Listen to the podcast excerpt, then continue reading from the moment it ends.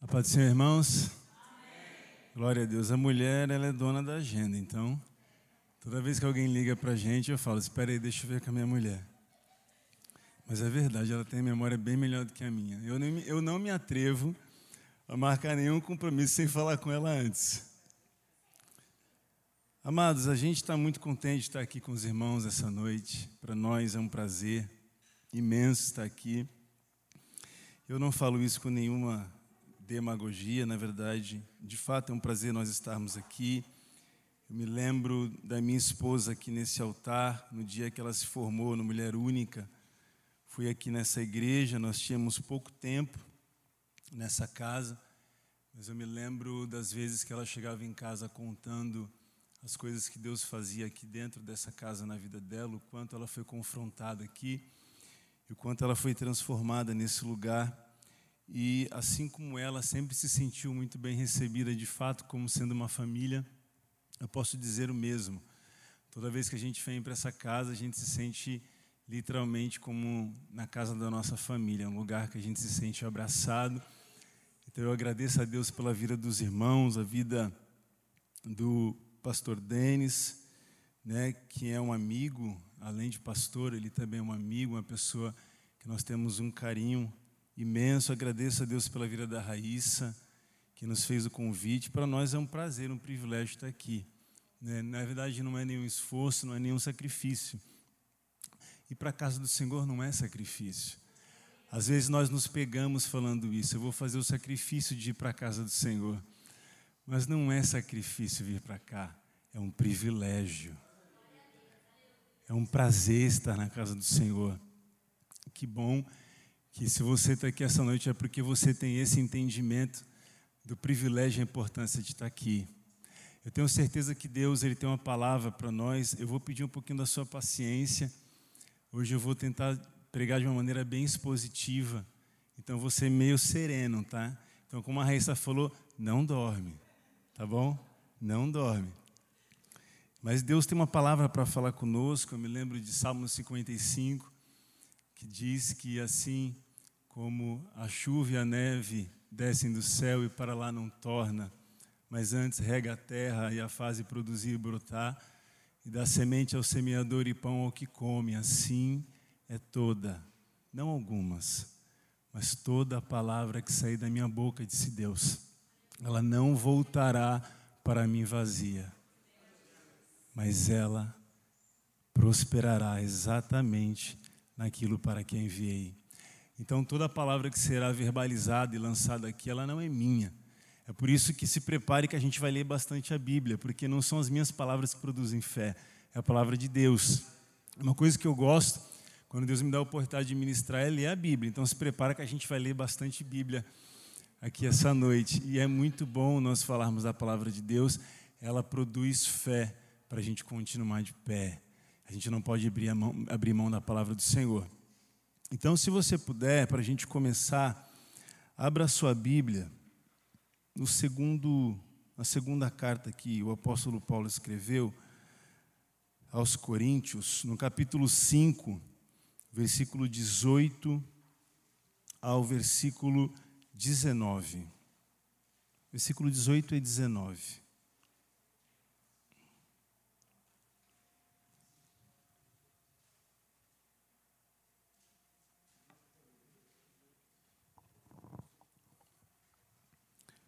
18 e 19 do capítulo 5 de 2 Coríntios diz assim: Tudo isso provém de Deus, que nos reconciliou consigo mesmo por meio de Cristo e nos deu o ministério da reconciliação, ou seja, que Deus em Cristo estava reconciliando consigo o mundo não lançando em conta os pecados dos homens, e nos confiou a mensagem da reconciliação. Se você puder curvar sua cabeça e fazer essa oração comigo, Deus, nós estamos gratos de nós estarmos aqui essa noite. Como eu tenho dito, para nós é um prazer estar aqui, ainda mais sabendo que a tua presença aqui ela é real, ela é verdadeira. Nós, desde quando entramos aqui, nós percebemos claramente a tua presença nesse lugar. Até porque isso é cumprimento da tua palavra. O Senhor prometeu onde estivesse dois ou três reunidos com propósito, isso é, em teu nome, ali o Senhor estaria. E como nós chegamos aqui com um propósito, propósito de nós termos o um encontro com teu filho, eu sei que o Senhor se faz presente. Deus, a tua palavra, Senhor Deus, será ministrada aqui. Na verdade, eu sou apenas o meio. E eu te peço, Senhor Deus, que apesar de mim, que o Senhor possa, Pai, falar com a tua igreja, comunicar à tua igreja aquilo que o Senhor quer falar. O Senhor é o Senhor desse lugar. Portanto, tudo que acontecer aqui é segundo a tua vontade, Senhor Deus, e nós nos submetemos à tua vontade.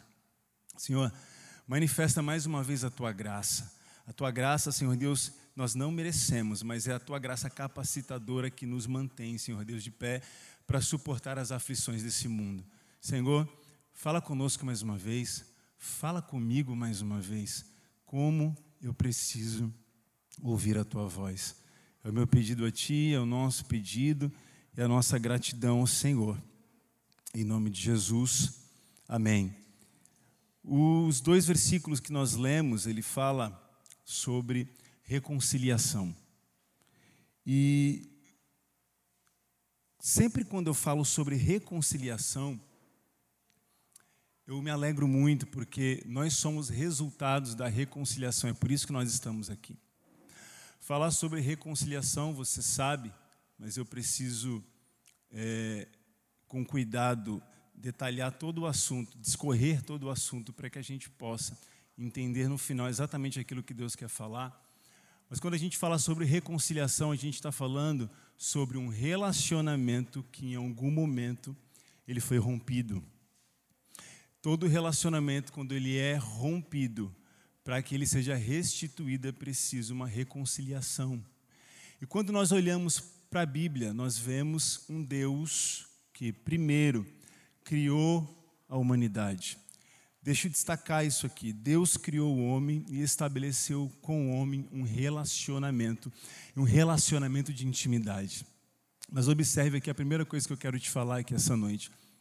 Quando Deus criou o homem, ele não criou o homem por causa de uma falta que ele tinha, para suprir uma falta que ele tinha. Quando Deus criou o homem, na verdade, foi para despejar sobre o homem, para derramar sobre o homem aquilo que ele tem de sobra. Então, se você está aqui essa noite, você não está aqui porque Deus precisa de você, é o contrário. O Espírito Santo te convenceu a vir aqui nessa noite exatamente para que ele possa derramar sobre você aquilo que ele transborda. E que isso venha transbordar sobre a sua vida aqui essa noite. E olha que maravilhoso. Ele cria a humanidade, ele cria o homem e ele gera com o homem um relacionamento de intimidade. Que direito o homem tem para ter um relacionamento de intimidade com Deus Criador? Nenhum. Mas essa foi a decisão que Deus tomou. Ele se relaciona com o homem de forma íntima. A segunda coisa que a gente precisa destacar, e é muito importante aqui, que fala exatamente sobre essa questão de que Deus ele não precisa de nós ainda dentro dessa, desse subtópico, é que lá no Salmo 50, verso, verso 12, eu amo esse verso. Diz assim: Deus dizendo: Se eu tivesse fome, eu não te pediria nada. Deus está dizendo para o homem. Sabe por quê?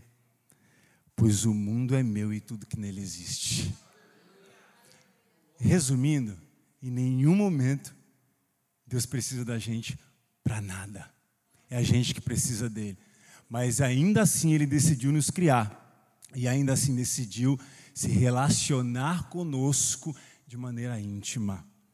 E aí, o pior de toda a história é que, apesar de Deus, sem nós merecermos, ter nos criado, se relacionado conosco, por causa de uma decisão negligente, o homem decidiu romper esse relacionamento com Deus.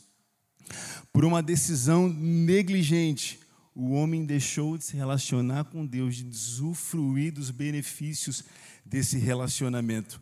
Então, o homem passou a ter a partir daí, quando ele quebra o contrato de relacionamento com Deus, ele passa a partir daí a ter uma dívida impagável com Deus. Uma dívida que ele não pode pagar. Aí isso me faz lembrar da, daquela parábola que Jesus conta sobre o credor incompassível. Está lá em Mateus, capítulo 18, versículo 23. Por enquanto você não precisa nem abrir, é, até para a gente poder ganhar tempo. Só para eu refrescar a sua memória, a parábola que Jesus conta sobre o credor incompassível fala sobre um rei, um homem que tinha muita autoridade, poder. Ele resolve fazer as contas, né, as contas em relação àquilo que os seus servos lhe devia. E a Bíblia diz que existia um servo, um servo que devia para aquele rei 10 mil talentos. 10 mil talentos para um servo de trabalho, para ele conseguir juntar 10 mil talentos, isso significava, pasme você, 164 mil anos de trabalho. 164 mil anos de trabalho. Ele devia 10 mil talentos, ele precisava trabalhar 164 mil anos. Será que daria? Impossível. Ele não teria como pagar essa dívida. Então diz a Bíblia que Jesus contando essa parábola, então aquele homem, aquele senhor, ele decide que aquele homem deveria vender a sua, vender a sua mulher, os seus filhos, todos os seus bens e vender a si mesmo, entregar a si mesmo, para que a dívida fosse paga. Então aquele homem ele se ajoelha diante daquele senhor e pede misericórdia. Jesus contando essa parábola, o que, que aquele homem decide fazer? Diz a Bíblia que aquele homem é tomado de compaixão e ele perdoa a dívida daquele homem. Mas o mais interessante, quando você vai ver o título dessa passagem, ele é chamado de credor incompassível. Incompassível é alguém que não tem compaixão. Então, até alguém que não tem compaixão, em algum momento pode ser tomado por compaixão. Agora, imagine Deus Imagine o Deus que nós servimos, que é um Deus completamente compassivo. Deus, por sua natureza, é um Deus compassivo.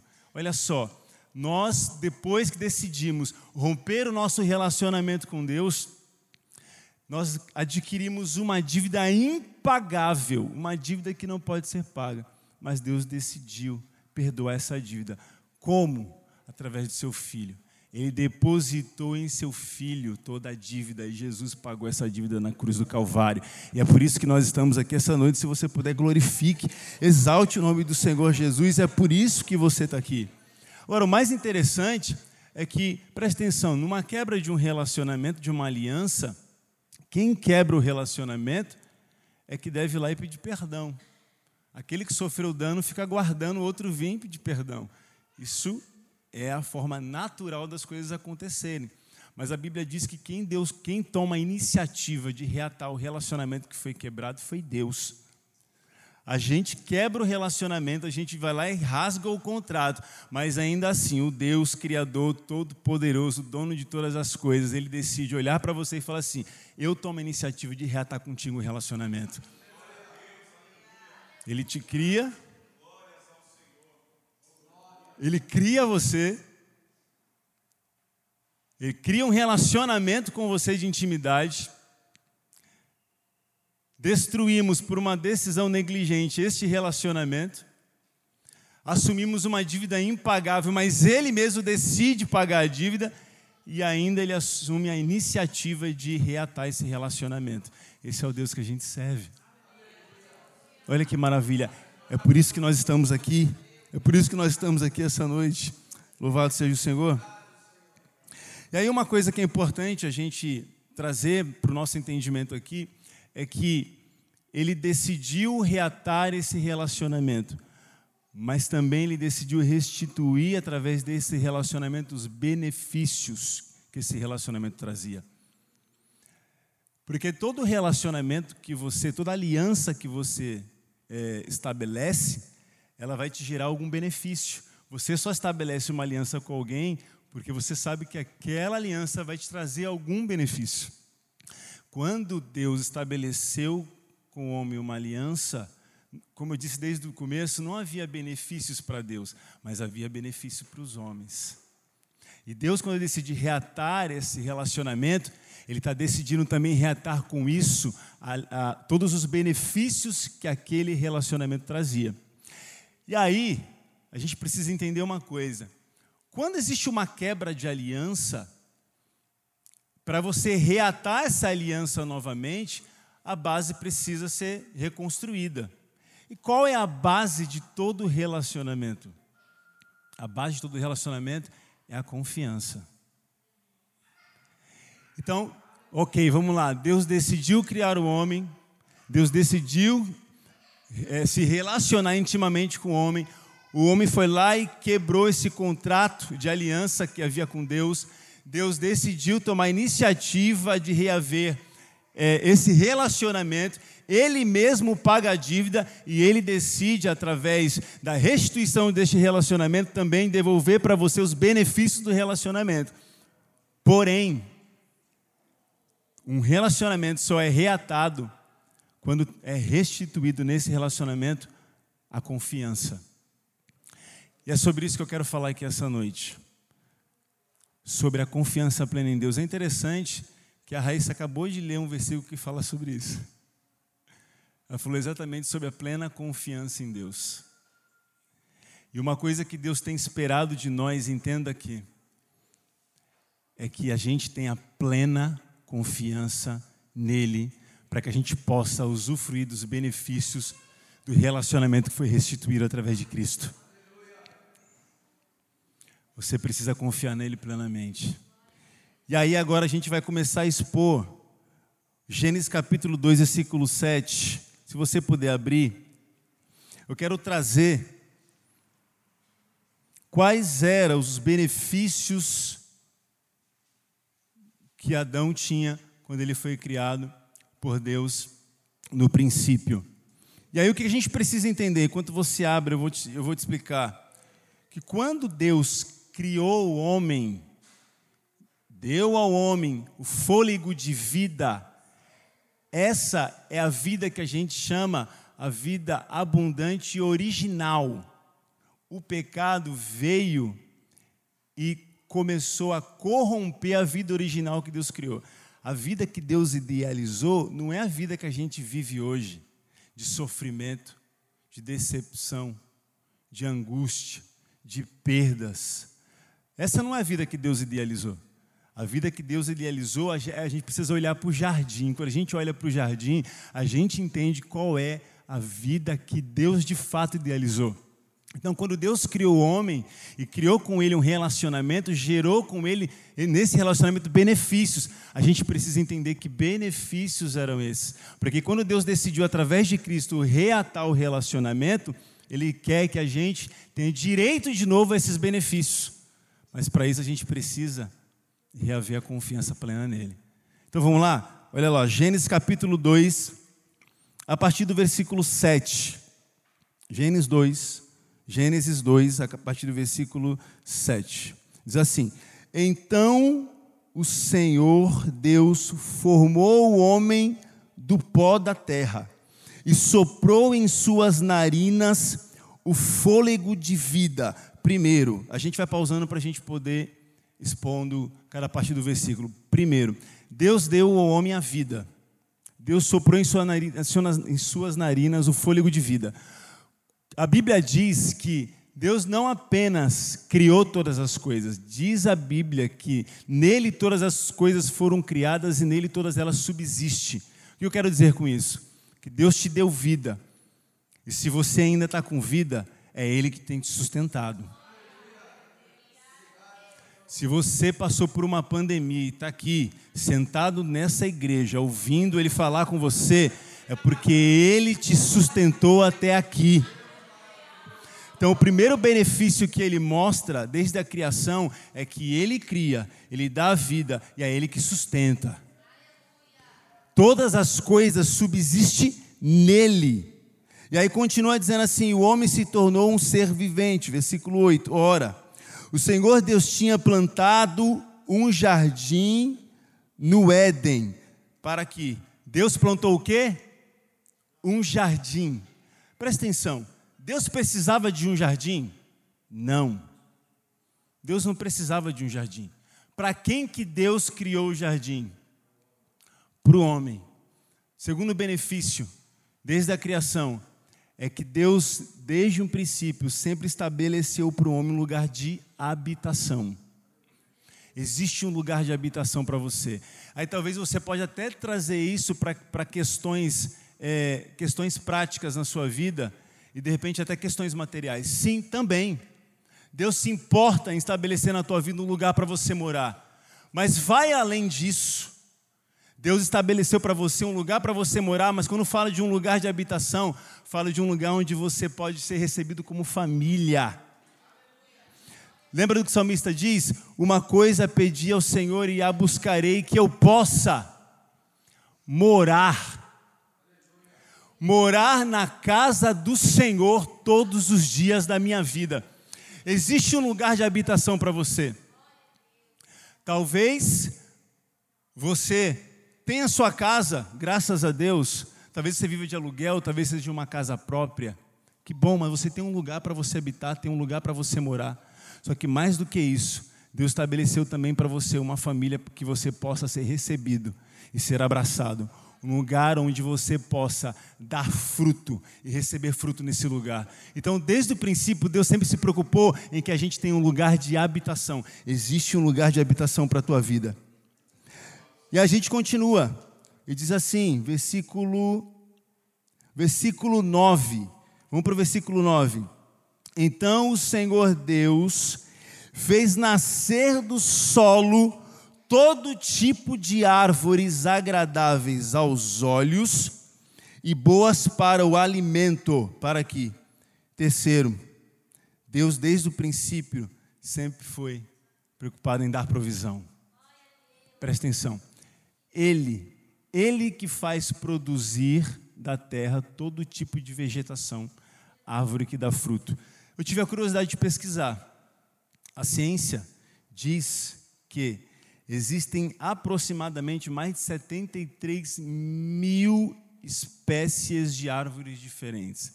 Mais de 73 mil. Diz a Bíblia que Deus criou todo tipo, está aqui, ó, todo tipo de árvores agradáveis aos olhos e boas para o alimento. Deus, quando dá provisão, Ele dá em abundância. E não só em abundância, Ele dá com perfeição. A Bíblia diz que era agradáveis aos olhos e boa para se comer. Tudo que Deus faz é bom. Tudo que Deus faz é perfeito. Deus ele nunca se engana, Deus ele nunca erra. Deus em tudo que ele faz a perfeição. E Deus ele se preocupa com a provisão do seu filho. Deus criou o homem e produziu todo tipo de alimento necessário para o homem, em abundância e em perfeição. E aí vamos subir aqui para o versículo 15. Vamos para o versículo 15. Então, Deus colocou o homem no jardim do Éden para cuidar dele e cultivá-lo. Cuidar dele e cultivá-lo. Cara, eu acho incrível isso daqui. Olha a preocupação de Deus com o homem. Quando Deus pede para que Adão ele cuide da vegetação, não é porque Deus precisava disso. Desde o começo a gente tem falado que Deus não precisa. Deus, ele é autossuficiente, pode fazer tudo sozinho. Mas quando ele pede para que Adão cuide da vegetação, ele está dando para Adão uma ocupação, você vai entender. Lembra quando ele pede para que Adão dê o nome dos, dê aos animais o nome? Olha só que interessante. Deus chama Adão e fala assim: compartilha comigo da criação. O nome dos animais fica contigo. Essa eu deixo com você, Adão. E aí ele fala assim agora: vem cá, cuida, cultiva de tudo que eu criei, de tudo que eu fiz brotar da terra. O que, que ele está fazendo com Adão? Ele está dando para tá Adão uma ocupação. Isso se chama senso de utilidade. Todos nós temos um senso de utilidade. Todos nós precisamos ser útil em alguma coisa. Deixa alguém de canto e deixa ela estabelecer no coração dela um sentimento de inutilidade. É um dos piores sentimentos que o ser humano pode ter, um sentimento de inutilidade. Você não serve para nada. Deus chama Adão e fala assim: aqui não, eu vou te dar ocupação, você é útil para mim mesmo não precisando dele, ele fala: Não, você é útil para mim. Dá nome aos animais, cuida daquilo que eu fiz brotar da terra. Senso de utilidade. A preocupação de Deus desde o princípio. Ele quer que você tenha utilidade. Você é útil para Deus. Você é útil no reino. Você é útil nessa casa. Você é útil nesse lugar. Senso de utilidade. Aí vamos em frente. Versículo 16 diz assim: E o Senhor Deus ordenou ao homem: coma livremente de qualquer árvore do jardim. Eu amo essa palavra, coma livremente. Liberdade. Deus deu ao homem desde o princípio liberdade. Você é livre. Quando o diabo, a gente vai entrar nessa parte da tentação, ele veio e tentou Eva. O que, que o diabo estava querendo trazer para Eva? Na verdade, ele estava querendo trazer prisão. Porque o pecado, o pecado ele traz prisão, ele nos aprisiona. Na verdade, as pessoas no mundo acham que estão livres, mas elas estão presas ao pecado. Nós recebemos de Deus liberdade para viver. Você é verdadeiramente livre. Porque a Bíblia diz que se o Filho vos libertar, ver liberdade só em Jesus. Liberdade só em Jesus. Você é livre nele. Você foi criado para ser livre. Aleluia. E ele diz: coma, Adão, fica tranquilo, coma livremente de qualquer árvore do jardim. Aí a sequência é maravilhosa. Aí ele diz assim, versículo 17: Mas não coma da árvore do conhecimento do bem e do mal, porque no dia em que dela comer, certamente morrerá. Deus deu ao homem desde o princípio limite. E quando a gente fala de limite, parece até hoje uma, uma, uma palavra pejorativa. Para os dias de hoje, Falar que você precisa estabelecer limite. As crianças de hoje, você estabelecer limite para uma criança hoje, ela acha que está sendo castigada. O que, que eu fiz de errado, mãe? É mais ou menos assim. Você não pode estabelecer limites para a geração de hoje. Parece ser uma palavra extremamente pejorativa, não pode ser mais usada na geração de hoje. Mas quando Deus estabelece no jardim um limite, Deus estava estabelecendo, na verdade, para ele proteção. Deus estava ensinando para Adão o conceito de proteção. Adão, você pode comer de toda árvore.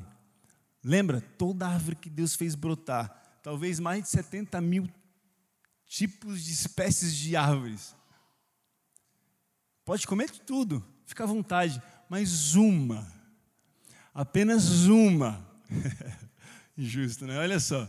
Imagine inúmeras e inúmeras espécies de árvores para ele poder comer. E detalhe, era boa. Era só coisa boa, porque a Bíblia diz que Deus fez e era bom para se comer, era bom para ver. Só de olhar já era agradável. Para comer, então, e não era pouco, era em abundância, mas uma, apenas uma ele não podia comer. Deus estava ensinando ele um limite, e através do limite ensinando proteção estabelecendo para ele um conceito de proteção. Deixa eu falar uma coisa. Deus, desde um princípio, desde um princípio, estabeleceu em nós um conceito de que quando nós estamos nele, nós somos protegidos. Sabe o que o mundo pensa lá fora? Que quando ele vem para a igreja, eu já tive a oportunidade de conversar com algumas pessoas no trabalho, e o conceito que elas têm é que quando elas vêm para a igreja, elas têm que ficar subjugadas debaixo de regras. Eu falei, então você não entendeu nada. A gente não está subjugado debaixo de regra. A gente está lá porque a gente está vivendo um relacionamento com Jesus. E quando a gente passa a viver um relacionamento com Jesus, deixa eu só conceituar para você uma coisa. Você que é casado, você que está namorando, para você que é casado, que ama a sua esposa, você que ama o seu esposo, eu acredito que não deve ser difícil para você fazer para ele ou para ela aquilo que ele gosta, ou aquilo que ela gosta. Ao contrário, eu acho que você tem prazer de fazer.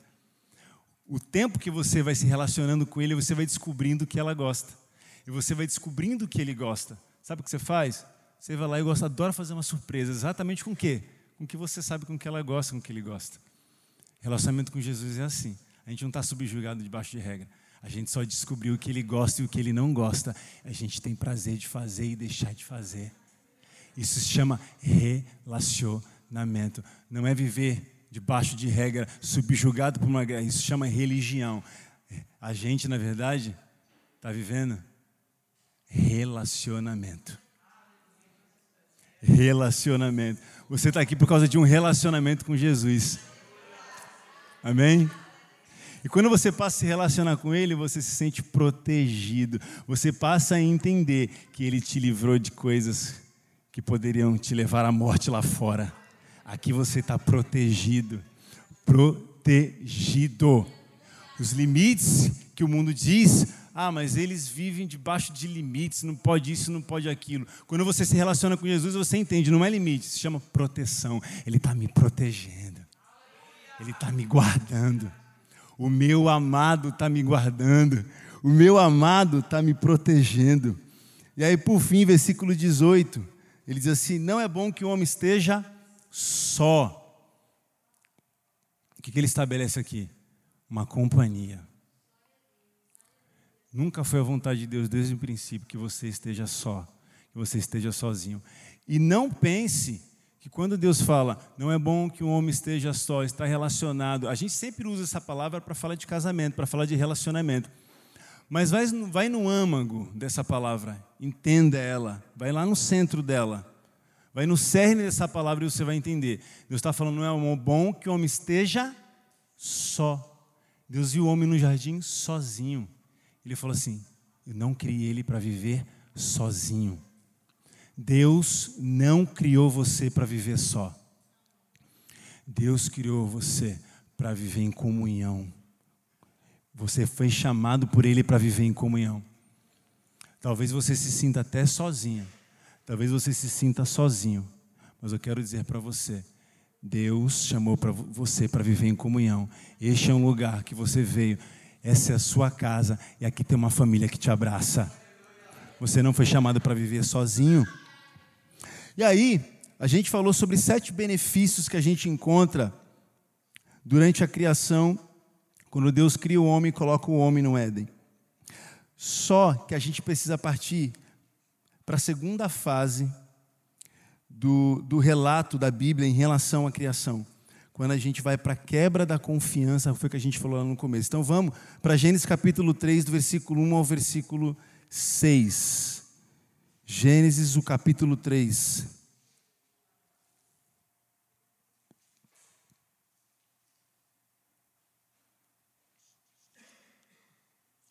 Gênesis capítulo 3 diz assim: Ora, a serpente era o mais astuto de todos os animais selvagens que o Senhor Deus tinha feito. E ela perguntou à mulher: foi isto mesmo que Deus disse: não coma de nenhum fruto das árvores do jardim. O que Satanás está fazendo aqui? Ele está gerando, provocando dúvida em Eva. Deus já tinha dito para Eva que podia, para Adão e para Eva, podia comer tudo, menos de uma árvore, apenas uma árvore. Mas Satanás chega, se aproxima de Eva e está gerando dúvida, provocando dúvida em Eva. Esse é o primeiro estágio. Satanás usa uma mentira para provocar dúvida em Eva. Eva responde: Não, podemos comer do fruto das árvores do jardim, mas Deus disse: Não coma do fruto da árvore que está no meio do jardim, nem toque nele, do contrário vocês morrerão. Então disse a serpente à mulher: Não, certamente vocês não morrerão. Deus sabe que no dia em que dele comerem, seus olhos se abrirão, e vocês serão como Deus, conhecedores do bem e do mal. Segunda tentativa de Satanás, ele continua tentando provocar dúvida em Eva. Agora, num segundo estágio, ele usa uma verdade para trazer uma mentira. É o que a gente chama de sofisma. Ele usa uma verdade para estabelecer uma mentira. Que verdade que ele usa? De fato, se eles comessem, os seus olhos se abririam, eles passariam a conhecer o bem e o mal. Deus mesmo diz isso depois que ele encontra Adão e Eva. Os olhos deles foram abertos. Ele diz uma verdade, mas para estabelecer uma mentira. Que mentira? Ele diz que vocês não vão morrer. E Deus tinha dito: vocês vão morrer. E que morte que Deus está falando? É a morte espiritual, fala da separação. É quando nós somos separados de viver em comunhão com Deus. Então Deus diz: vocês vão morrer. E Satanás está dizendo para ela: não, vocês não vão morrer. Pode comer, Os olhos de vocês vão ser abertos. Só isso. Ele usa uma verdade para estabelecer uma mentira. Segunda forma dele tentar enganar Eva. E aí é interessante que a partir daqui, quando a gente vê a reação de Eva, versículo 3 diz assim: Quando a mulher, Eva, viu que a árvore parecia, presta atenção, primeiro ela ouve Satanás, ela está ouvindo Satanás. Satanás está tentando provocar nela dúvida. De uma forma, primeiro com a mentira, depois trazendo uma verdade para estabelecer uma mentira. Ela está ouvindo Satanás. Depois ela começa a ver, ela olha para o fruto, e a Bíblia diz: ela viu que a árvore parecia agradável ao paladar, atraente aos olhos, e além disso, era desejável para obter discernimento. Olha aqui, presta atenção. Dentro de Eva, começa a haver um conflito. Primeiro ela ouve, ela ouve o que Satanás diz, tentando estabelecer nela, provocar nela dúvida. Agora ela começa a olhar para a árvore e ver que de fato aquela árvore era, o fruto era agradável à vista, agradável para comer e agradável para ter conhecimento. E aí começa dentro de Eva ter um conflito. Espera aí, mas Deus disse que se eu comer vai me gerar morte. Mas dentro dela dizia, mas é agradável à vista, é agradável para comer, é agradável para ter conhecimento. Mas Deus disse que gera morte. E ela está dizendo, mas é agradável. Mas Deus disse que gera morte, e dentro dela está dizendo, mas é agradável. Qual voz que ela decide ouvir? A voz de dentro dela. A Bíblia diz que ela pega do fruto e come. Quando Eva come, presta atenção, a partir daquele momento, ela quebra a confiança. Por que, que ela quebra a confiança a partir daquele momento? Primeiro, ela quebra a confiança em Deus porque Deus havia provido para Adão e para Eva tudo o que eles precisavam. O que eles precisavam, Deus já havia provido. Deus não falhou em nada, Deus nunca falha. A provisão de Deus não falha. O que Adão e Eva precisava para se manter no jardim, Deus já havia provido. Então, a primeira forma de quebrar a confiança em Deus é acreditar que para ela faltava algo, faltava comer o fruto que Deus havia dito para ela não comer. Ela quebra a confiança em Deus. Então, a primeira coisa é: opa, Deus estabeleceu dentro do jardim tudo aquilo que a gente precisa, mas está me faltando algo, está me faltando um fruto. Então Deus disse para ela, a segunda coisa, que o fruto geraria morte. E para ela, ela está dizendo que, gera, que seria agradável, geraria prazer. Então ela quebra a confiança de duas formas. Primeiro, por não acreditar que tudo que Deus já havia provido era suficiente, e segundo, por não acreditar no que Deus havia falado, que geraria a morte, quando na verdade ela ouve uma voz interna que diz para ela: vai te trazer prazer. A confiança ela é quebrada. Quando a confiança ela é quebrada, a partir daquele momento, a Bíblia diz que Deus o homem deixa de confiar em Deus e passa a confiar em si mesmo. Aí eu me lembro de Isaías 53, versículo 6, que diz assim: Todos nós, tal qual ovelhas, desviamos cada um para o nosso próprio caminho. Isaías 53, 6. Quando Eva ela decide ouvir a sua própria voz, ela quebra a confiança em Deus, ela deixa de confiar em Deus e passa a confiar em si mesmo. Presta atenção, a voz dela se tornou mais importante do que a voz de Deus. Deus já tinha dado para ela tudo que para eles tudo que eles precisavam, mas ela passa a acreditar que não, tem algo me faltando. Eu preciso comer essa fruta, do fruto. Deus havia dito que geraria morte, ela não vai me gerar prazer. Então Eva passa a confiar em si mesmo e deixa de confiar em Deus. A confiança é quebrada. Então ela passa a seguir os seus próprios caminhos.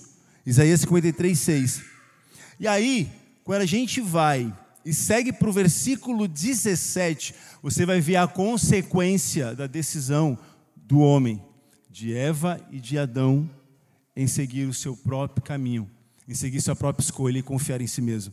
Está lá no versículo 17, diz assim: E ao homem declarou: Visto que você deu ouvidos à sua mulher e comeu do fruto da árvore, da qual ele ordenara que não comesse, maldita é a terra por sua causa. Com sofrimento você alimentará dela todos os dias da sua vida. Pula para o 19. Com o suor do seu rosto você comerá o seu pão até que volte à terra, visto que dela foi tirado, porque você é pó, e ao pó voltará. Presta atenção, olha o que Deus está fazendo. Alguns pensam assim: ah, Deus castigou Adão e Eva. Deus não castigou Adão e Eva. Na verdade, Deus entregou eles à própria sorte. Porque o que, que eles decidiram? Não confiar mais no que Deus havia feito e que Deus havia dito. Deus havia provido tudo para eles e dito que geraria morte eles entenderam que precisava de alguma coisa a mais e geraria prazer. Então o que, que Deus faz? Ah, é? Então vocês vão deixar de confiar em mim, vão confiar em vocês mesmos. Ok, eu vou entregar vocês a própria sorte. A partir de agora, eu era o responsável pela provisão. A partir de agora, vocês serão o responsável. Já que vocês decidiram seguir o próprio caminho, confiar em si mesmo, Deus entrega a eles a própria sorte. É só, Salmos 81, verso 11 e, e o verso 2 diz assim: Mas o meu povo não quis ouvir-me. Israel não quis me obedecer.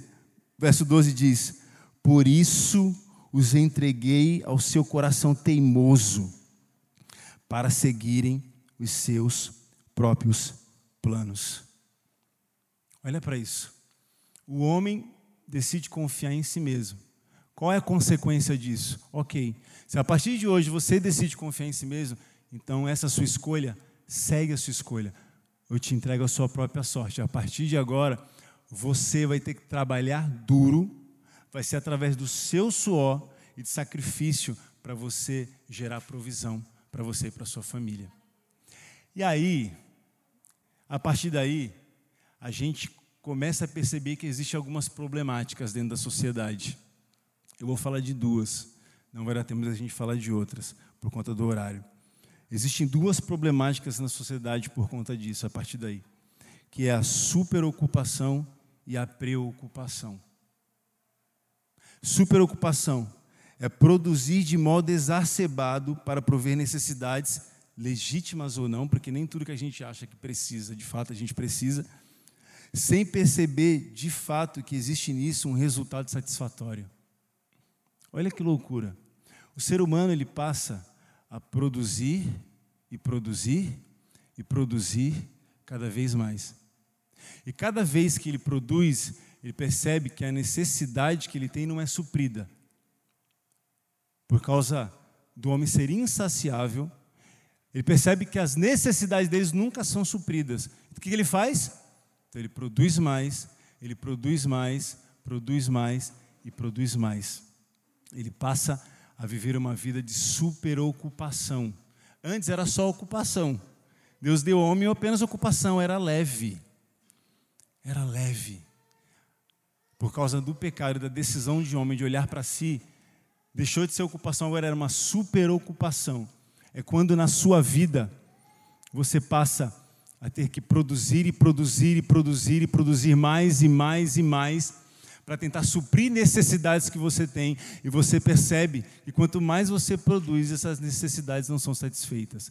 Isso é superocupação. A segunda, preocupação ou preocupação, é ocupar-se de forma antecipada com situações, olha que, olha que coisa louca, que ainda não ocorreram e que na maioria das vezes não ocorrerá. Isso é preocupação. Então o cara começa a se ocupar.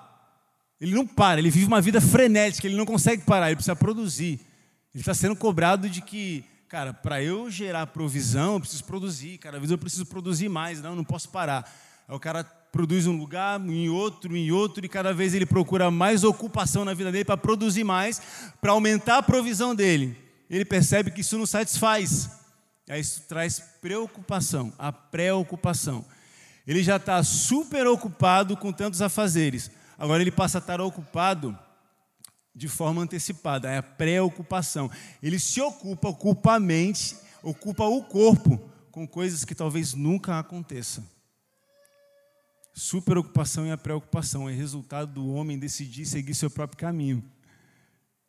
E aí, olha só, a partir daí, o que leva à consequência disso? É que a partir daí o homem ele não consegue mais encontrar espaço para Deus. Ele não tem espaço para Deus, está tudo ocupado na vida dele. Tudo ocupado, ele precisa produzir para prover mais. Só que ele não consegue prover tanto quanto ele gostaria, ele fica preocupado. Ele se preocupa. Então ele passa a ficar ocupado antes, agora e depois. E aí, cadê o espaço para Deus? Já não existe mais espaço para Deus na vida dele. A vida dele é uma vida frenética. Ele precisa produzir para prover. E ele fica preocupado porque ele percebe que não está sendo suficiente, não está satisfazendo o tanto que ele está fazendo. Cara, isso fala sobre a era do cansaço. O povo fica exausto, cansado, de tanto tentar e não conseguir. Está num colapso do cansaço, da exaustidão, de tanto tentar, mas não consegue. Aí sabe o que é o pior? Isso só prova quando o ser humano ele vive nessa vida louca de superocupação e preocupação, e só prova uma coisa, que de fato ele não confia plenamente em Deus. Porque se ele confiasse plenamente em Deus, ele não precisava viver essa vida louca e frenética tentando resolver as coisas por si mesmo. Essa era a vida de Adão e Eva depois de sair do jardim. Agora eles que tinham que produzir, eles que tinham que dar a provisão. Isso nos segue até os dias de hoje. Até os dias de hoje. E se a pessoa ela vive dessa forma frenética, tentando suprir suas necessidades e vendo que não é suprido e se preocupa cada vez mais, cara, ela só está provando uma coisa, ela não está conseguindo confiar plenamente em Deus. E aí, para a gente poder ir para o final, Deus, cara, o mais interessante, é lindo que ver o que Deus faz. Deus, ele começa, você vai ver na história da Bíblia inteira, Deus mostrando para o homem que ele é um Deus digno de confiança. Ele começa a mostrar para o homem: eu sou digno de confiança. É só você olhar para o povo de Israel quando estava lá no Egito. O que Deus faz? Primeiro lança as dez pragas para o povo sair do Egito. Depois, no deserto, quando eles estão no deserto em frente ao Mar Vermelho, Deus abre o Mar Vermelho. Depois do mar vermelho, passou o mar vermelho, eles encontram as águas de mar amargas, mas Deus torna elas doces. Eles não têm o que comer, diz a Bíblia que Deus manda o maná. Mas o maná não é suficiente, eles querem mais, Deus manda carne. Deus manda carne, glória. Mas agora faltou água, Deus, o que a gente faz? Não tem problema, vai sair água da rocha. Deus vai lá e tira a água da rocha. Ok, mas a gente está no deserto, não tem onde comprar roupa que, que a gente faz? Não tem problema, a roupa vai crescer junto com vocês. E detalhe, não vai envelhecer, não vai desgastar. Olha só. E aí, cara, deserto era muito calor. De dia e à noite muito frio. O que, que Deus faz? De dia, uma coluna de nuvem. De noite, uma coluna de fogo. Que coisa linda. Tu está conseguindo entender? Deus querendo provar para o povo: eu sou digno de confiança. Apesar do homem ter tomado a decisão de viver pelas suas próprias escolhas, e Deus ter deixado, é o que, okay, é o que vocês querem? Então tá bom, vocês saem do Éden e vão lá, vão viver pelas, pela própria escolha de vocês, ok. Mas Deus, Ele diz assim: Mas eu vou mostrar para eles que eu ainda sou digno de confiança. Isso é desde o princípio Deus querendo já restabelecer um relacionamento. Ele estava apontando isso para Jesus, que através de Jesus que o relacionamento com Ele é restituído. Ele está mostrando eu sou digno de confiança. Deus é digno de confiança. Deus continua sendo digno de confiança. Eu não sei o que é que você precisa. Eu não sei o que te preocupa, o que te preocupa, que tem tirado talvez o teu descanso, o teu sono. E aí você tem tentado lutar com as suas próprias mãos, com as suas próprias forças. E você percebe que quanto mais você luta, quanto mais você tenta, quanto mais você se esforça, nada disso te satisfaz. Deus está dizendo para você: confie em mim, eu posso. Eu posso todas as coisas. Ele continua sendo o Deus da provisão. Ele continua sendo o Deus da provisão. E ele se revela em toda a história que ele é o Deus da provisão.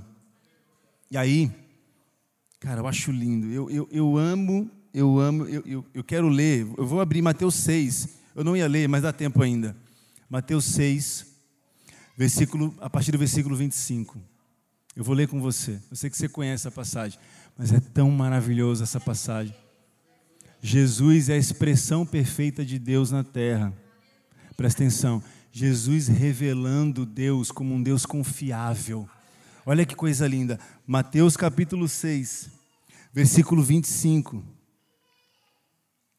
Diz assim: Portanto, Jesus dizendo: Eu lhes digo, não se preocupem com suas próprias vidas.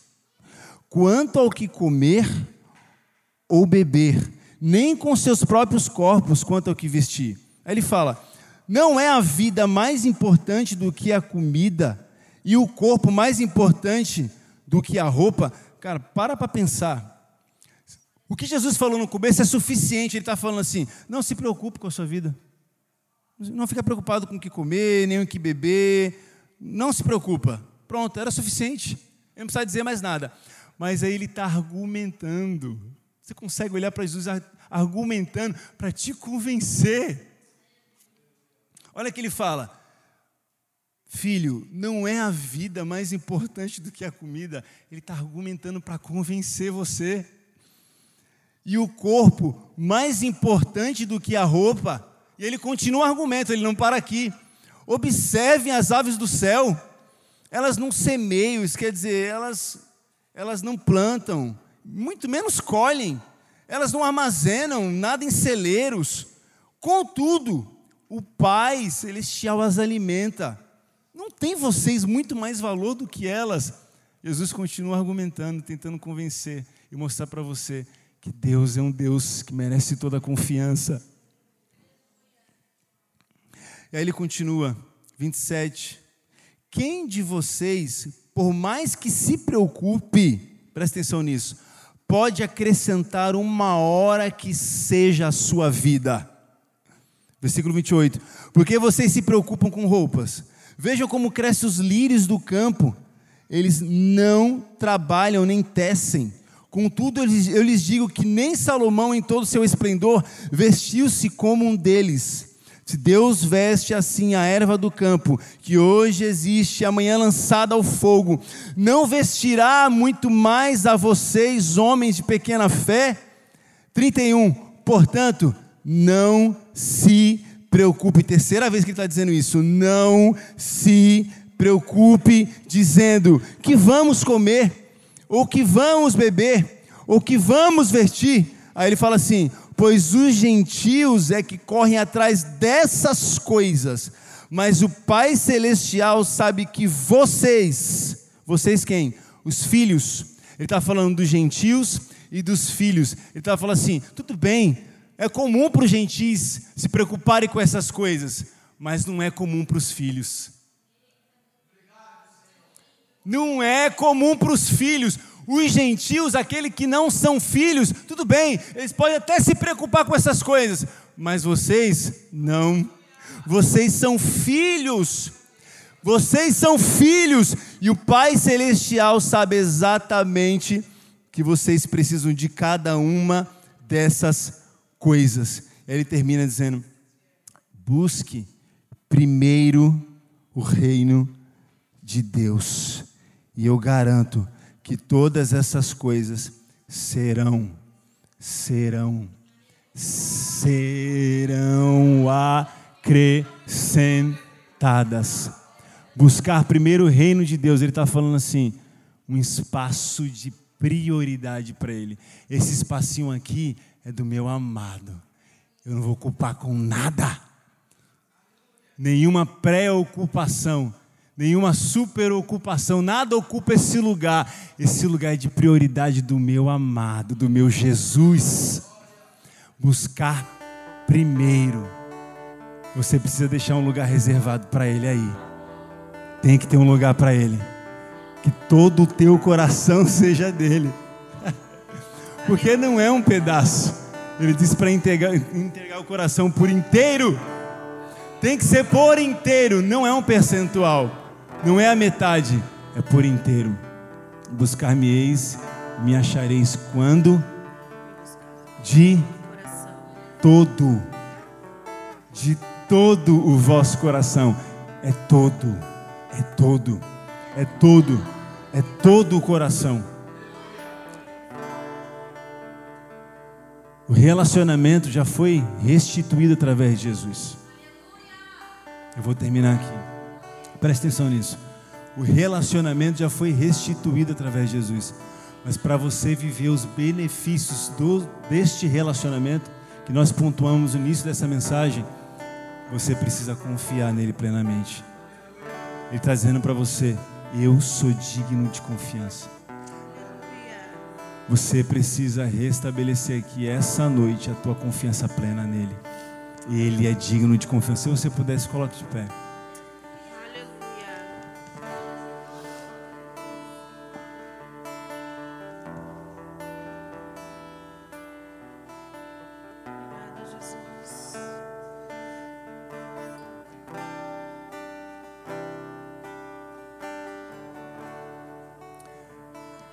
Se você entendeu o que Deus falou aqui, eu queria que você aqui essa noite, eu não vou pedir nem para você vir aqui à frente. Eu sei que Deus, Ele vai tratar contigo aí onde você está. Porque apesar de nós, apesar de tudo aquilo que nós fizemos, olha para dentro de você, apesar de tudo que você já fez. Ele que tomou a iniciativa de reatar o relacionamento. Foi ele, não foi você. Foi ele que tomou essa iniciativa. Você não poderia jamais pagar o preço, a dívida. Mas ele imputou essa dívida no seu próprio filho. E o relacionamento foi restituído. Só que mais do que isso, ele quer que você tenha direito aos benefícios que esse relacionamento traz. Porque a vida que Deus dá é uma vida abundante. Ele não quer que você tenha uma vida rasa, uma vida medíocre. A vida que Deus dá é uma vida abundante. Ele mostrou na história inteira, em tudo que Ele fez para o seu povo, e através de Jesus, que Ele é um Deus digno de confiança. E o que Ele pede para você aqui essa noite é: confia em mim. A Raíssa disse aqui no início: entrega o teu caminho ao Senhor. Confia. E talvez você tenha encontrado dificuldade de confiar plenamente nele. Seja sincero para você mesmo e diga isso. É, Deus, tem sido difícil. Olha para a minha situação. Ela é praticamente impossível de ser resolvida. O caos que está a minha vida financeira o caos e o colapso que está o meu casamento. Olha como está a minha família dividida e separada. Olha quantas enfermidades, ou olha essa enfermidade, Senhor Deus, me afligindo. Talvez desenganado pelo médico. Deus está dizendo para você, mas ainda eu sou digno de confiança. Confie em mim, confie em mim, confie em mim, confia em mim. E eu quero convidar você aqui essa noite. Algo que Deus ele coloca no meu coração. Eu não quero te constranger a nada. Mas eu queria que você não estivesse sozinho. Eu queria que você estivesse do lado de alguém. Se você puder, procura alguém para você estar do lado, que você vai orar junto com ela, junto com essa pessoa essa noite. Você é ministro de Deus. Você precisa entender que você é um ministro de Deus. Talvez você se sinta envergonhado, constrangido, não sinta vontade de fazer isso. Mas o que você vai fazer é apenas orar junto com essa pessoa. E existe algo que Deus vai fazer aqui essa noite. Deus ele vai restabelecer no teu coração a plena confiança que falta para você usufruir dos benefícios que o relacionamento com Ele traz. Então, se você puder estar do lado de alguém, fique do lado de alguém, não fique sozinho. Entenda a direção que o Espírito Santo está dando aqui essa noite. Fique do lado de alguém. Dê a mão, ponha o seu mão sobre os ombros dessa pessoa e comece a orar junto com ela. Entre comigo numa guerra de oração aqui agora. Existe uma guerra aqui travada e é uma guerra em oração que nós vamos vencer na oração aqui essa noite.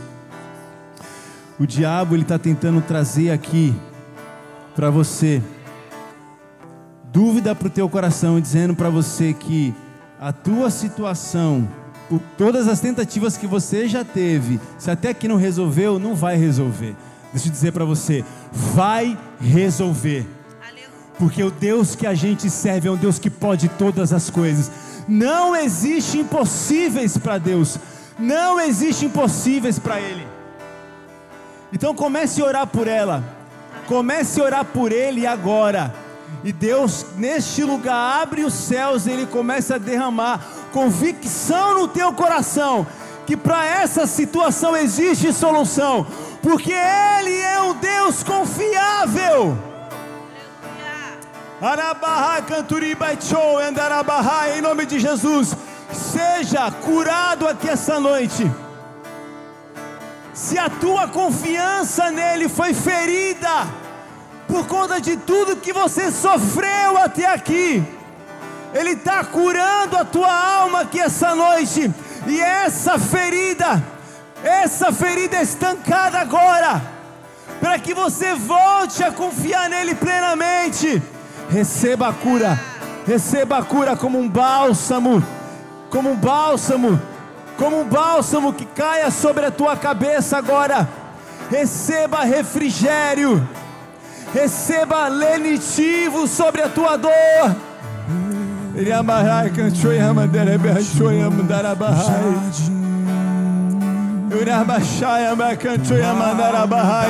Isso, continue orando, clame, não pare de clamar.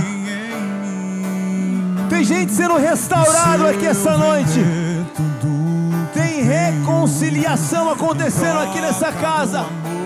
Tem restituição aqui. Em nome de Jesus, em nome de Jesus, em nome de Jesus, seja curado, seja renovado. Aquele que está caído, Ele coloca de pé. É Ele que te toma pela mão direita e te coloca de pé aqui essa noite, em nome de Jesus. Em nome de Jesus. Em nome de Jesus. Em nome de Jesus. Riabaixar a minha cantora baixoia Quero conhecer Jesus. Isso. achado nele eu quero Isso. conhecer Jesus. O Espírito Santo move as águas nesse lugar. Conhecer Jesus meu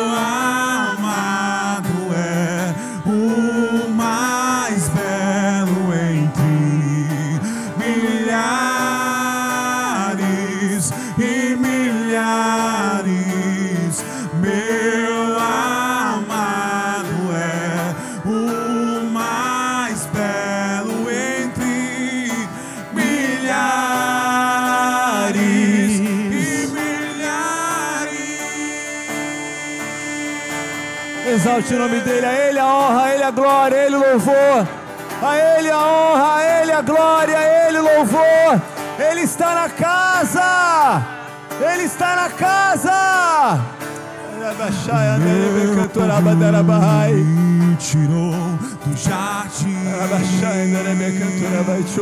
Tua humildade colocou jardim em mim E se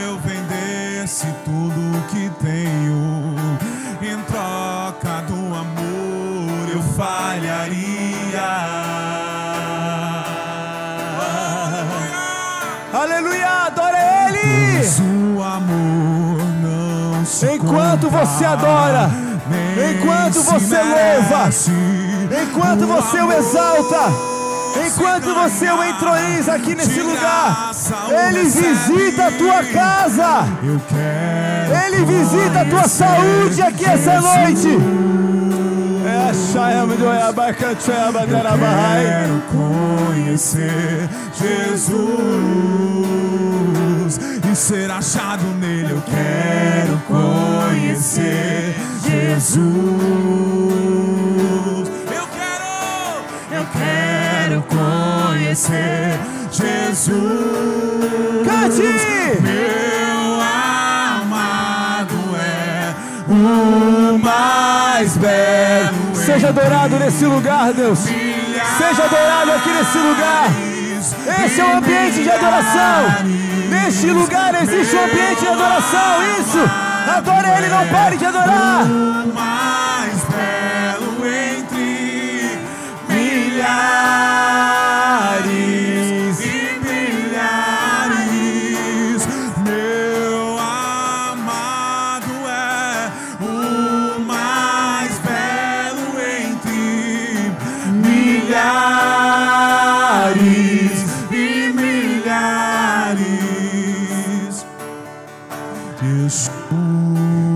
Invoque esse nome.